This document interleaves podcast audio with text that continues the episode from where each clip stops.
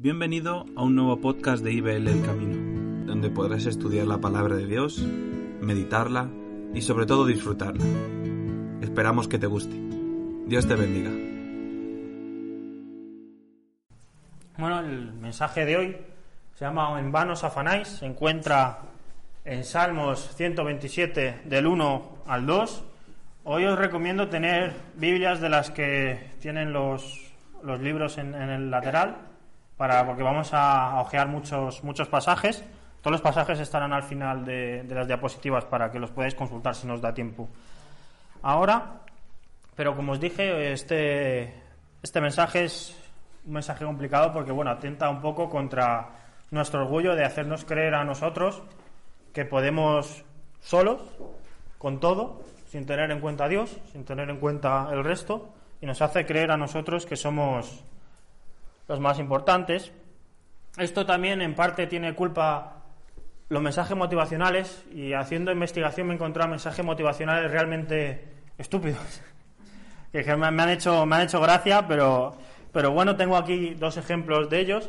El primero es este. No sabía qué ponerme y me puse feliz. Eh, estaba comentando con, con el grupo de oración que el martes tenemos que presentar una cosa importante a un cliente en el trabajo. Entonces si las cosas salen mal pues yo le digo a mi jefe, no pasa nada. Hoy, por ejemplo, no sabía qué ponerme y me puse feliz. Entonces mi jefe, de manera muy educada, me dirá, ¿sabes dónde también te puedes poner a partir de mañana, Flavius? En la cola del paro.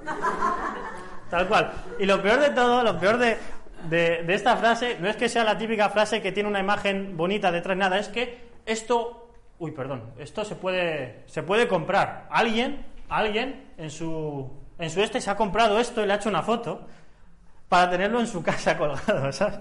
Que es lo peor, ¿no? No, no, no, no.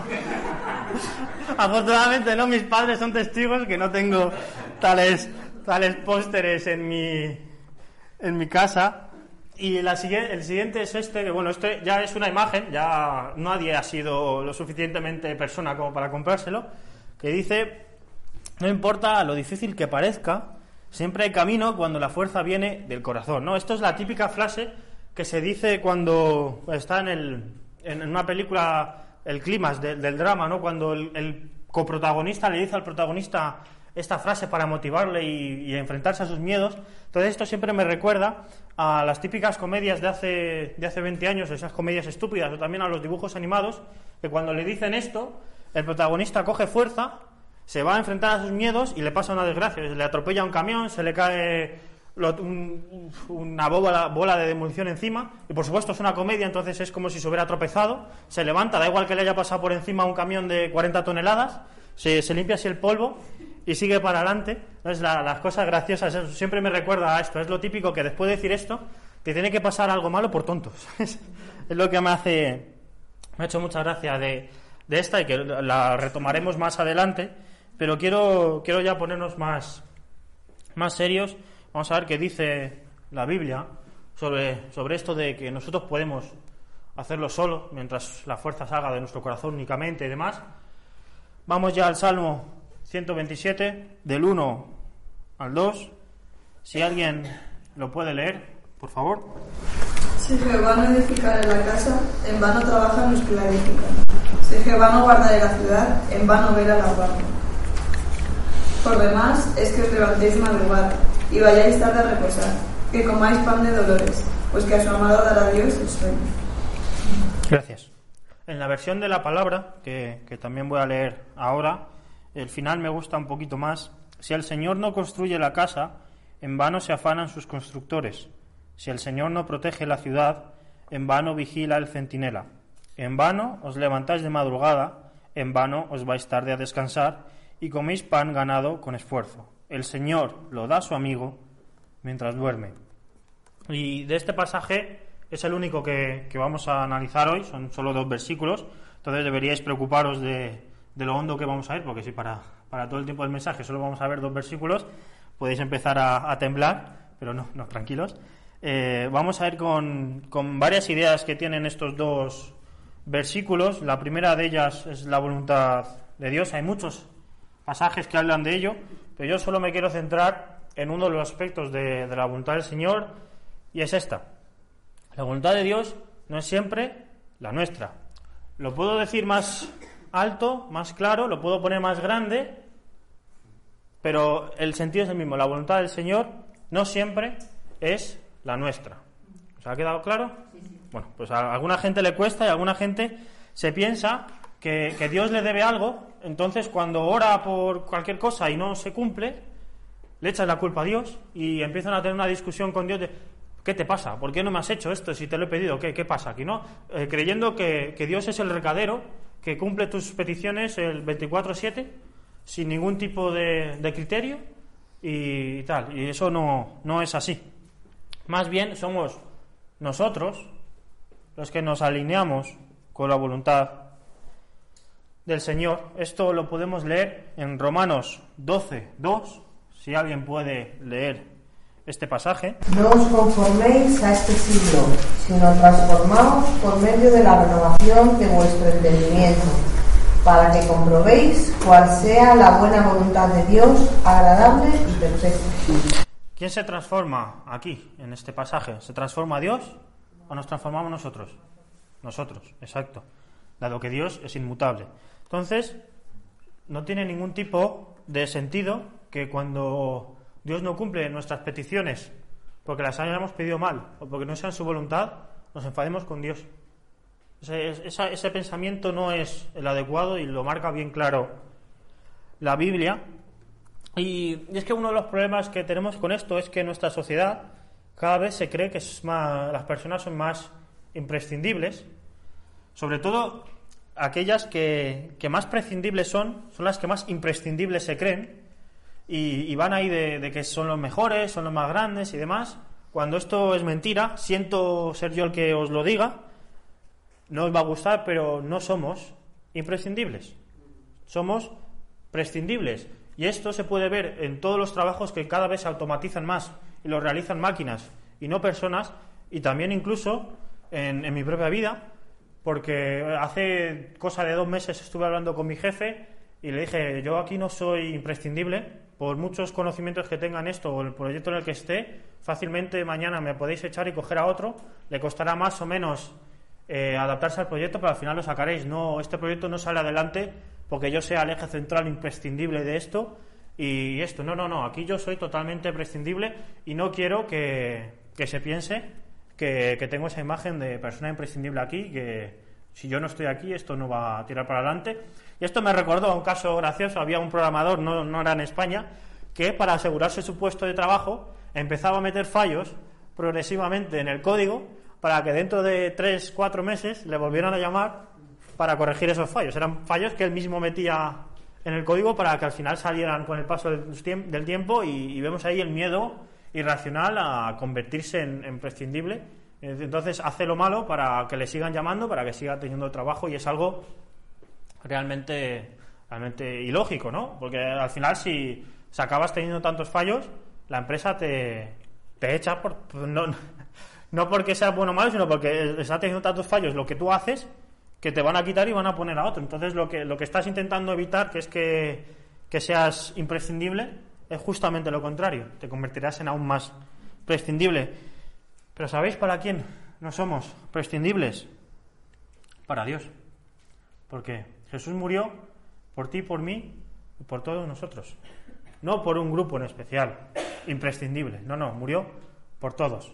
Y cada una de las personas que están en este planeta. Y es algo que, que mi padre me, me comentó hace, hace, hace justo una, una semana. Estaba yo cabreado porque había cierto colectivo en, un McDonald's que se habían saltado la cola y estaban pidiendo, encima pedían eh, que vamos, que eso parece como si fuera la decisión más importante de su vida. ¿Sabes? Es que hamburguesa pido, pues tardó siete años en, pedir, ¿no? No vaya a ser que pida la hamburguesa contraria y mi vida se vaya al garete. Entonces eh, estaba yo muy cabreada y, y, me lo dijo mi padre muy bien, dijo, pero no tienes que ser así, hijo, porque Jesús murió también por ellos, para que ellos pudieran ser salvos. No os voy a decir qué colectivo es, pero por su comportamiento ya os podéis hacer una idea de, de quiénes son. Pero entonces eh, esto es verdad. Para Dios no somos prescindibles. Somos totalmente imprescindibles porque la vida de Jesús se dio para que nosotros pudiéramos ser salvos. Entonces aquí podríamos encontrar un cierto tipo de problema con el siguiente con el siguiente versículo que dice que vamos a leer que es eh, Lucas 22 del 41 al 42 si alguien antes de, leerlo que os posicionéis porque quiero que lo tengáis todos en, en Romanos 12.2 como vimos antes dijo que se, cual sea la buena voluntad de Dios que es agradable y perfecta vale entonces aquí lo que pasó en Lucas 22, 41 al 42, podríamos tacharlo de, de cualquier cosa menos agradable. Ahora sí, si alguien puede leer Lucas 22 del 41 al 42. Y él se apartó de ellos a distancia, como de un tiro de piedra, y puesto de rodillas oró, diciendo, Padre, si quieres, pasa de mí esta copa pero no se haga mi voluntad, sino la tuya. Para ponernos un poco en contexto, esto es Jesús en Gesemaní, se pone a orar, sabe perfectamente lo que le espera, sabe perfectamente el sufrimiento que le espera y le dice a su padre que si se puede, le quite esta copa de sufrimiento, pero que no se haga la voluntad de Jesús, sino la de su padre. Sabemos que es perfecta, pero sabemos perfectamente también cómo Jesús sufrió en el Calvario por nuestros pecados, entonces, ¿cómo podríamos pensar que es agradable? Pues es agradable, perfecta, eso cómo podía ser agradable por todo el sufrimiento que tuvo Jesús en la cruz, y no solamente Jesús, sino también Dios sufrió por su Hijo al tenerlo en esas condiciones. Y aquí es cuando llegamos a que no hay nada más agradable que la buena nueva de que Jesús murió por nuestros pecados para que nosotros pudiéramos ser salvos. No hay nada más agradable que escuchar que una persona que te amaba antes, siquiera que tú nacieras, se sacrificó por ti, para que tú, cuando murieras, fueras salvo y no pagaras por tus pecados, porque Él ya pagó. Ahora entendemos cuando se refería a agradable y perfecta. Finalmente Jesús salió victorioso de la muerte y resucitó al tercer día. Entonces sabemos que mereció perfectamente la pena y que su cometido era perfecto para poder salvarnos. A todos nosotros. Y ahora llegamos a otro punto en el que podríamos considerarlo conflicto, cuando no se nos cumple nuestra voluntad en las oraciones, que es Juan 14, del 12 al 14. De nuevo, si alguien es tan amable de leerlo, Juan 14, del 12 al 14. Cierto de cierto os digo, el que cree en mí, las obras que yo hago, él las hará también, y aún mayores hará, porque yo voy al Padre. Y todo lo que pidiereis al Padre en mi nombre, lo haré, para que el Padre sea glorificado en vosotros.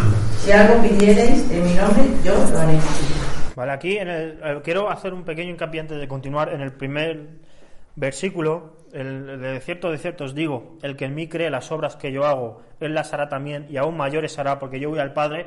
Aquí cuando habla a sus discípulos no se refiere a que cuando Jesús fuera al Padre los discípulos iban a tener mayor poder que Jesús, porque eso es imposible.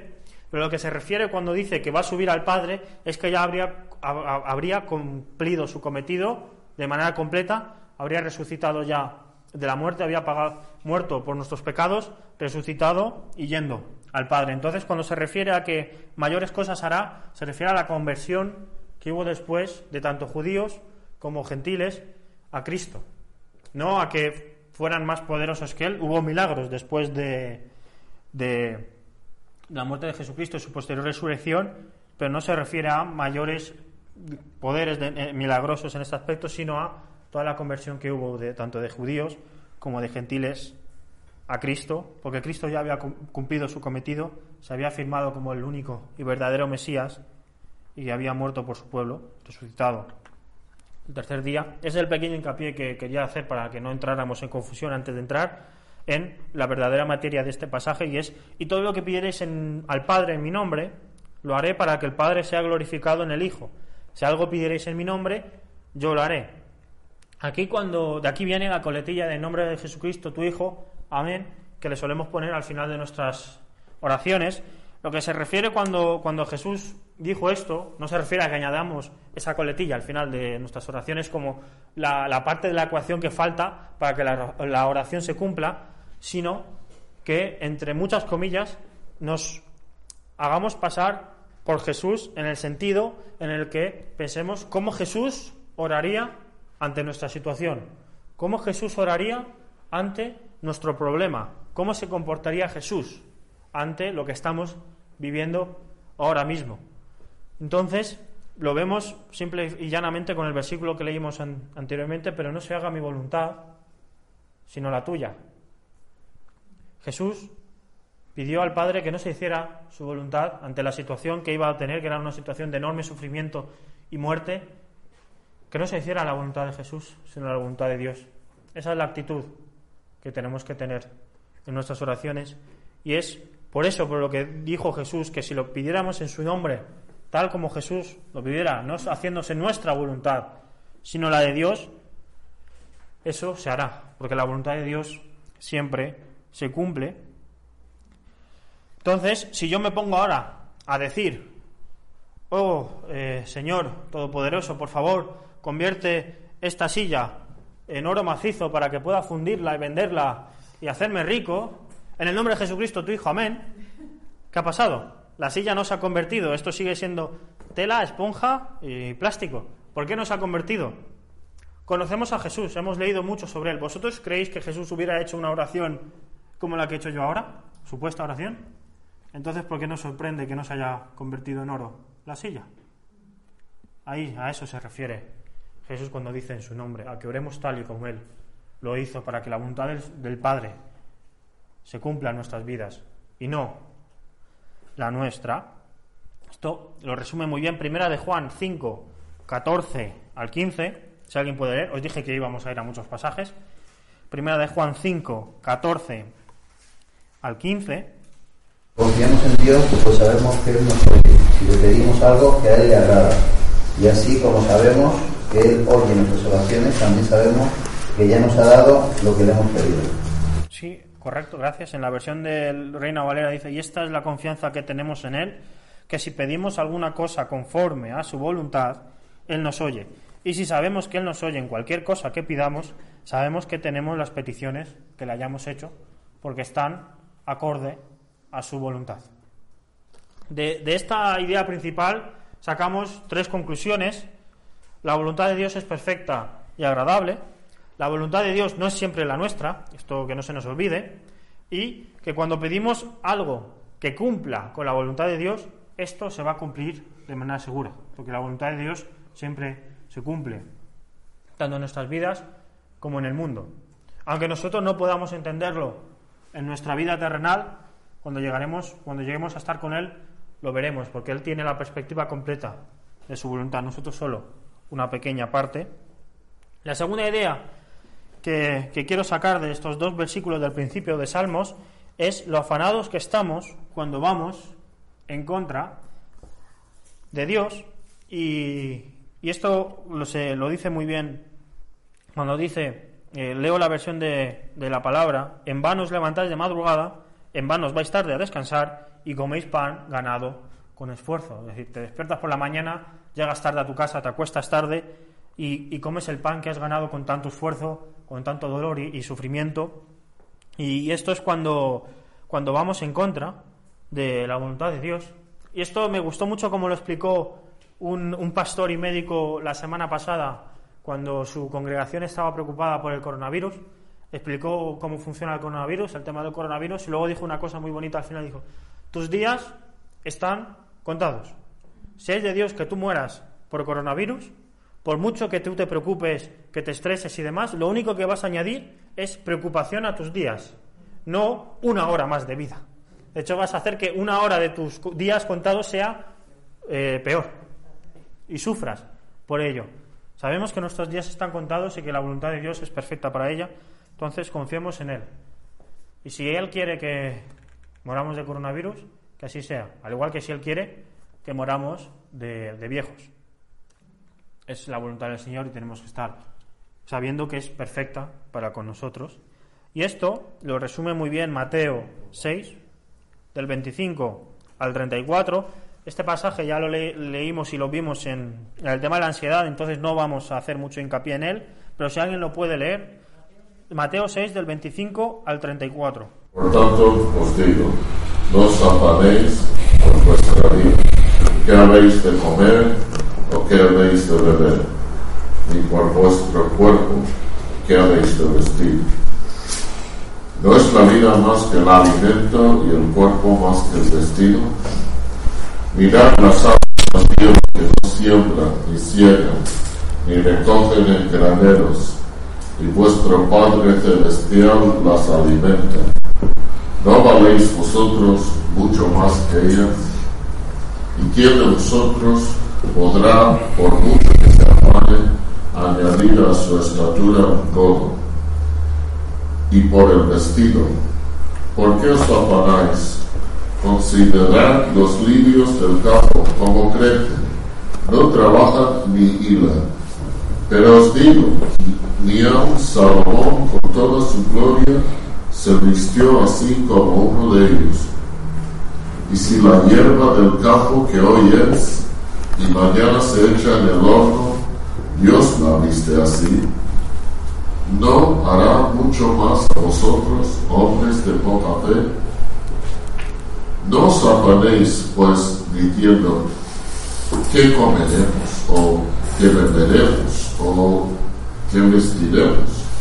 Porque los gentiles buscan todas estas cosas, pero vuestro Padre Celestial sabe que tenéis necesidad de todas estas cosas.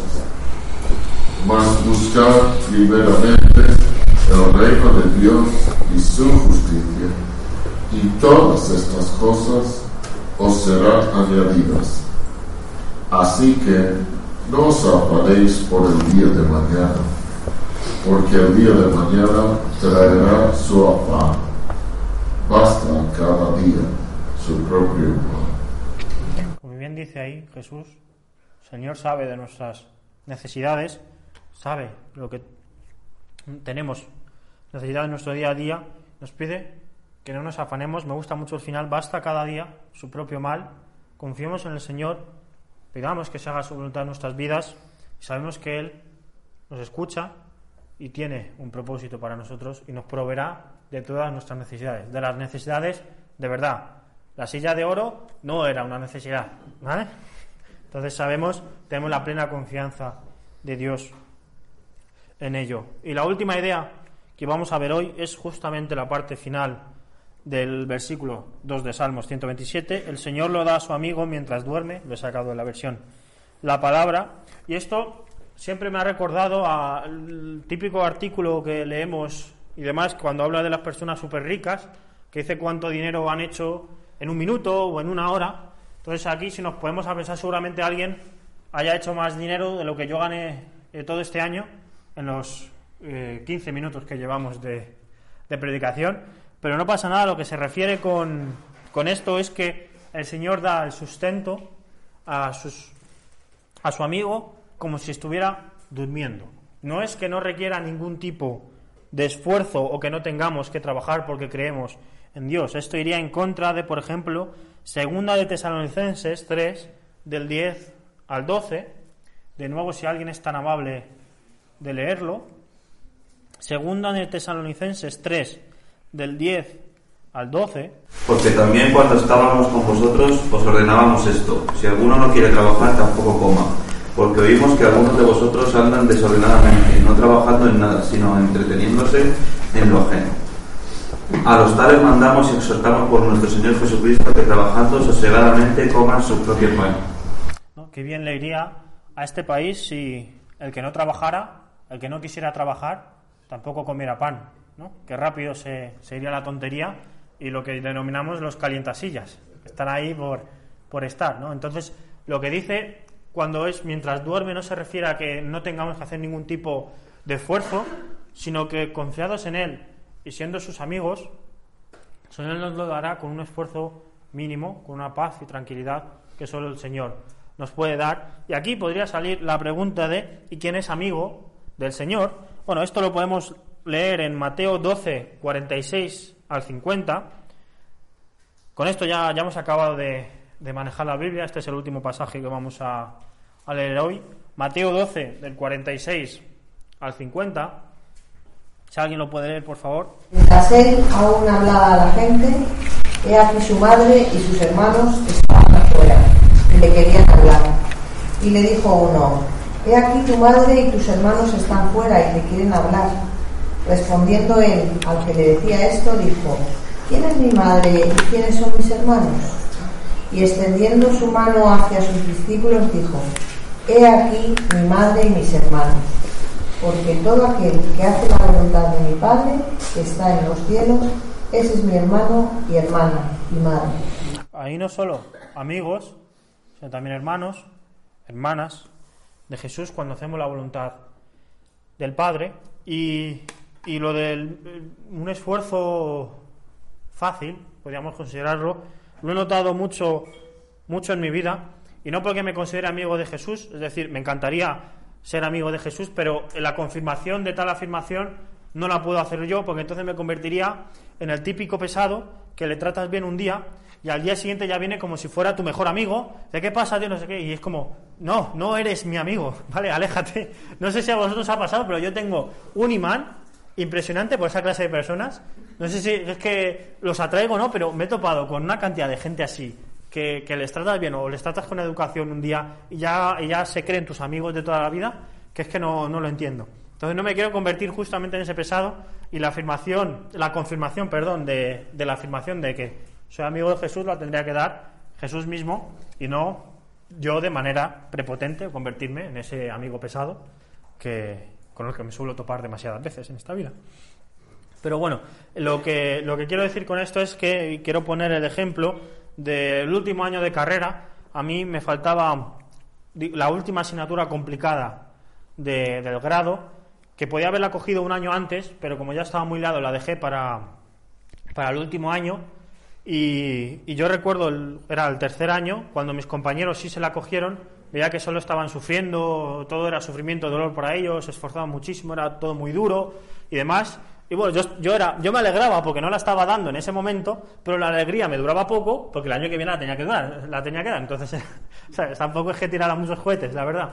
Y, y, todo el mundo que me preguntaba en verano, en, en esa época ya era becario, entonces ya iba a la empresa, me decían, ¿qué, qué asignaturas te faltan? Además, yo siempre decía lo mismo, pues las que, las que me faltan son más o menos asequibles y tal, pero me, hay una que es que me da mucho asco no la voy a aguantar, va a ser terrible, lo que se llamaba procesadores del lenguaje Ahora ya ni siquiera se llama así. No veáis lo viejo que te sientes cuando le han cambiado el nombre a una asignatura que tú has cursado. Es como si ya fuera de otra generación. Es terrible, pero le han cambiado el nombre justo después de sacármela yo. Al año siguiente le cambiaron el nombre. Entonces, ahora ya no se llama así. Pero yo siempre decía, esa asignatura lo peor, qué mal, qué mal. Y al empezar el curso, pedimos al Señor que, que nos ayudara, que fuera su voluntad para con nosotros. Y llegó el día de la asignatura y de repente llega otro profesor y, no es que fuera algo así que, digamos, drástico, de al anterior profesor le cayó un rayo y se murió. No, no, no, y tampoco de caer en la jubilación, sino simplemente que se fue a suspender a gente en otra asignatura. Y cambió, y cambiaron al profesor y vino otro profesor y no puedo decir que esa asignatura fuera sencilla, porque tuvimos exámenes, tuvimos trabajos y demás, pero fue un gozo tan grande cursarla. Me gustó tanto cursar esa asignatura, aprender de lo que, de lo que me enseñaban y, cambió completamente. Algo que, que, iba a tener enorme esfuerzo se convirtió en algo que pasarla como si estuviera dormido, no porque fuera un paseo, porque hubo exámenes, esfuerzo y demás, pero sí que, estuvo muy bien. De hecho, hasta tengo alguna anécdota graciosa, es que en la, en la práctica intermedia eh, él nos daba un texto y ese texto tenía que ejecutarlo en nuestro programa y convertirlo a página web. Entonces, claro, nosotros teníamos el programa, pero lo habíamos probado con textos sencillitos, ¿no? Entonces llegó un texto eh, grande, difícil, no sé qué, entonces yo le dice el profesor, esto lo tenéis que meter en vuestro programa y lo que salga me lo tenéis que mandar. Y suelto yo, profe, si lo entregamos en blanco cuenta. Y me dice, contar cuenta, pero no te voy a decir si para bien o para mal afortunadamente, gracias al Señor, cuando metimos el texto en el programa, pues no salió 100% perfecto, pero salió bastante bien y, damos gracias a Dios por ello. Pero, ¿ves? Convierte algo que iba a ser una pesadilla, el Señor lo convierte en algo gozoso y no solo eso, sino que también tengo buenos recuerdos de, de aquella asignatura y me gustó mucho y esa es la, la definición que he visto yo de, de darlo, dar el sustento, dar lo que yo necesitaba en ese momento mientras dormía, que no estaba durmiendo, pero se entiende esa, esa facilidad y, y la verdad es que, que lo vi muy claro cuando leí este pasaje. Esto es solo uno de, de los ejemplos que puedo decir también sobre la voluntad del Señor en mi vida. Y ya, para acabar, como conclusión, quería instaros a todos a pedir la voluntad del Señor en vuestras vidas, porque para el Señor somos como piedras preciosas a ser trabajadas. Y estuve investigando, espero que los datos estén verdad, eh, son, sean reales, si son mentira, le echáis la culpa a la página web, no a mí. El diamante, que es una de las piedras eh, más preciosas del planeta, es eh, carbono puro cristalizado.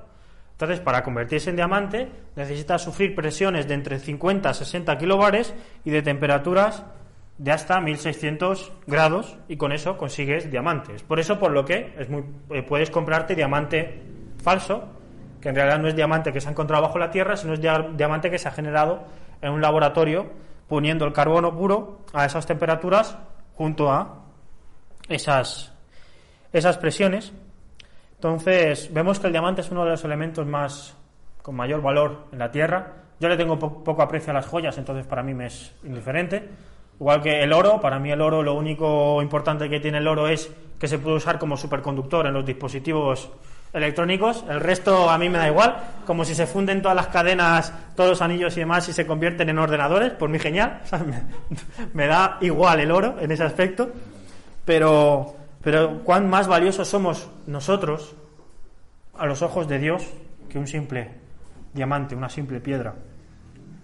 Entonces, os insto a que pongáis vuestra vida en manos del Señor, que se haga su voluntad con vuestra vida. Y sabemos que eso puede conllevar un trabajo, al igual que al diamante le cuesta tanto generarse, pero sabemos que si es en la voluntad de Dios se cumplirá su trabajo en él, tal como dice en el versículo 43 de Lucas 23, cuando dice que, que Dios hizo bajar un ángel para fortalecer a Jesús. La voluntad de Dios era que Jesús muriera por nuestros pecados, para que Él fuera el sa- sacrificio eterno, y nosotros pudiéramos ser salvos. Entonces esa era la voluntad que se tenía que cumplir. Pero Jesús, Dios no dejó solo a Jesús.